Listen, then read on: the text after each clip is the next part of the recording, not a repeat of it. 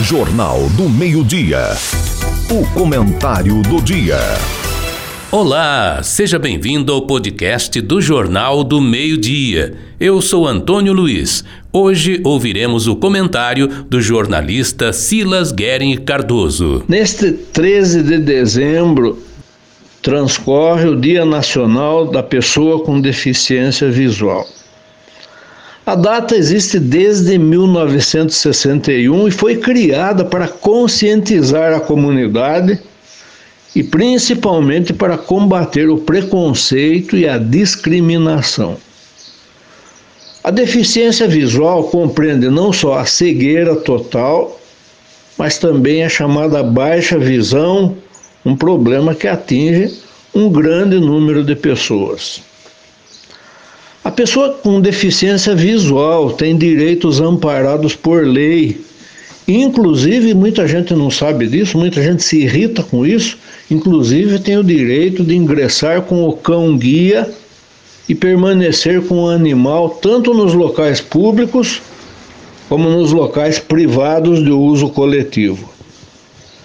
Agora, felizmente, se procura adotar uma política correta de amparo não só aos portadores de deficiência visual, mas a todos os tipos de deficiência.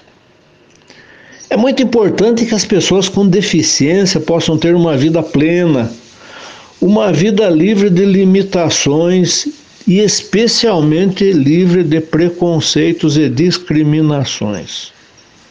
A imprensa tem noticiado casos absurdos de pessoas serem barradas em portas eletrônicas de bancos porque tem alguma prótese e aí acabam passando por humilhações, além dos problemas que já enfrentam, passam por humilhações, passam por constrangimentos e isso precisa acabar numa sociedade que se considera evoluída.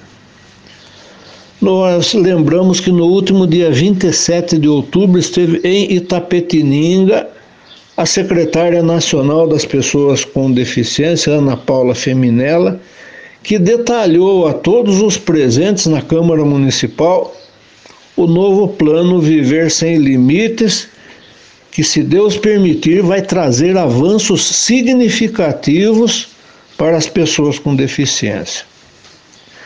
Esse plano tem por objetivo promover os direitos civis, os direitos políticos, os direitos econômicos os direitos sociais, os direitos culturais das pessoas com deficiência e também de suas famílias, que muitas vezes sofrem junto, que enfrentam as barreiras juntos, barreiras que ainda impedem essas pessoas de exercer plenamente a sua cidadania.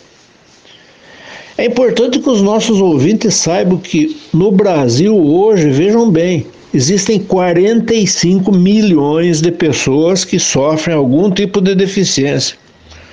45 milhões representam praticamente um quarto da população brasileira. Isso mostra a necessidade urgente de modificações para que essas pessoas possam ter uma vida plena, possam aspirar à felicidade. Nós temos que cobrar os governos federal e estadual, mas temos também que conscientizar a população de Tapetininga. Temos que fazer a lição de casa, conscientizar as pessoas de que os deficientes de qualquer natureza são também nossos irmãos, precisam de apoio e não de discriminação e não de preconceito, como muitas vezes tem acontecido por aí. Não podemos esquecer a construção de uma sociedade mais evoluída, mais justa, passa pelo respeito a todas as pessoas, inclusive as pessoas com deficiência, as pessoas que enfrentam algum tipo de discriminação, algum tipo de preconceito. Só assim, só com esse processo de conscientização, só com essas mudanças é que nós estaremos construindo uma sociedade melhor, uma sociedade mais humana em nosso meio. Um grande abraço a todos os nossos ouvintes.